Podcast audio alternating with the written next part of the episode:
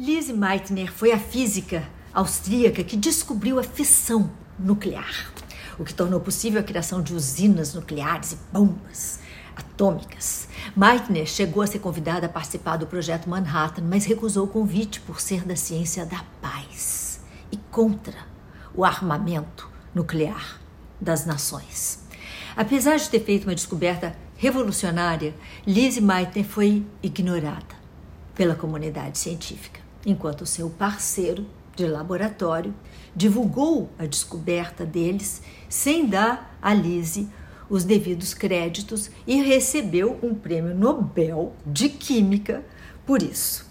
Lise Meitner nasceu em 1878 na Áustria. Doutora em física, Meitner passou a colaborar com o químico Otto Hahn em seus estudos da radioatividade. Em 1938, com a ascensão do nazismo, Lise precisou fugir para a Suécia por, por ter descendência judaica, eh, ainda que, que sendo da fé luterana.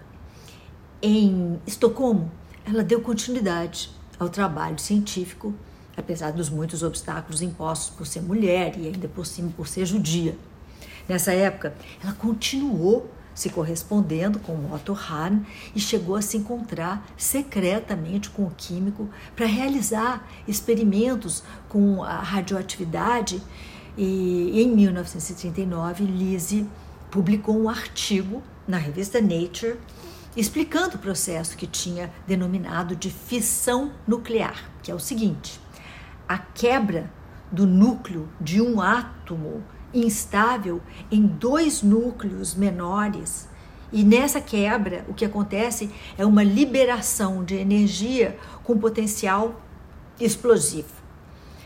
E foi depois disso que aconteceu o tal fato de, em 1944, Otto Hahn receber o Prêmio Nobel de Química por sua pesquisa, pesquisa dele em fissão nuclear, sem sequer mencionar o nome de Lise Meitner em seus artigos.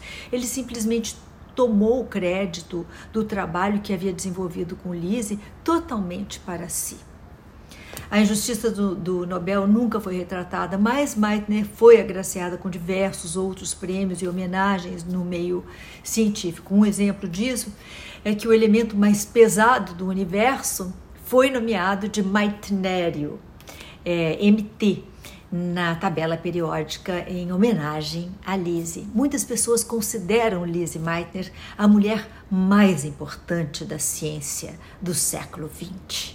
Lise faleceu em 1968 aos 89 anos de idade.